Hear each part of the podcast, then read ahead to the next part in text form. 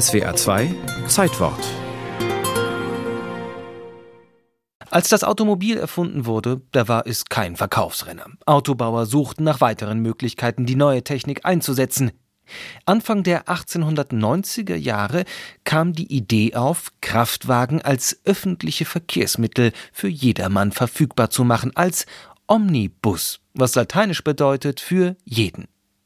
Mit Pferden bespannte Omnibusse gab es schon. Doch Busse mit Motorkraft, das war technisch herausfordernd. Das Wettrennen um den ersten praxistauglichen Kraftomnibus gewann der Erfinder des Autos, Karl Benz. Am 16. Januar 1895, heute vor 126 Jahren, präsentierte er den ersten Motoromnibus der Welt der Öffentlichkeit. Technisch gesehen war das Gefährt ein umgebauter Personenwagen mit einer sogenannten Landauer Karosserie, eine damals bei Kutschen weit verbreitete Aufbauart. Der Wagen war zwei Meter breit und drei Meter fünfzig lang, hatte verglaste Fenster und sogar schon eine Heizung.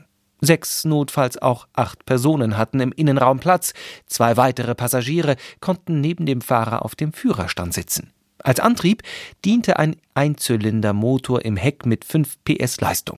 Gedacht waren solche Gefährte vor allem für Hotels, um Gäste vom Bahnhof abzuholen. Doch warum sollten die Busse nicht auch über Land fahren? Einige Honoratioren und Fabrikanten aus dem Siegerland hatten schon 1894 darüber nachgedacht, die Verkehrsverhältnisse dort zu verbessern. Schließlich war die Gegend um Siegen eine der Kernregionen der eisenverarbeitenden Industrie, verkehrstechnisch aber nur sehr schlecht erschlossen. Keine Eisenbahn, nur Verbindungen mit vollgepackten Postkutschen, die sich über die schlechten Wege quälten. Der erste motorisierte Personennahverkehr sollte zwischen dem Siegener Ortsteil Weidenau und Netfen in das damals noch selbstständige Deutz verlaufen, eine Strecke von etwa 15 Kilometern. Und so wurde die Netfener Omnibusgesellschaft gegründet. Sie kaufte für 6000 Goldmark den ersten Benzschen Bus und ab Mitte März 1890 verkehrte zwischen Siegen, Netfen und Deutz die erste Kraftomnibuslinie der Welt. Laut Fahrplan betrug die Fahrzeit etwa eine Stunde und 20 Minuten. Das entspricht einer Durchschnittsgeschwindigkeit von 11 km/h. Zwischen etwa 7 Uhr morgens und 21 Uhr abends konnte der Bus so vier Fahrten hin und zurück anbieten. Aber was sind schon Fahrpläne? Auf der Strecke gab es zwei Steigungen, die zu steil waren für den Motor. Bei vollbesetztem Bus hieß es für die Fahrgäste aussteigen und schieben. Ein weiteres Problem bildeten die Vollgummireifen, die dazu neigten, von den Felgen zu springen. Darum musste man schon bald zu den aus der Kutschenzeit bekannten Eisenreifen zurück. Komfortabel war das nicht.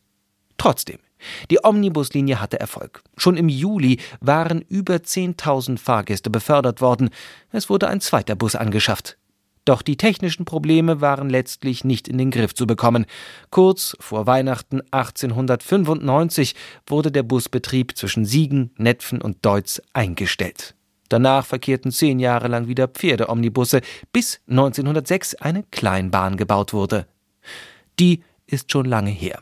Heute fahren wieder Busse auf der Strecke. Von Weidenau bis Deutz brauchen sie gut 20 Minuten fast eine Stunde schneller als der erste Benzsche Motorbus vor 126 Jahren. Und dass Fahrgäste heute noch zum Schieben aussteigen müssten, ist nicht überliefert.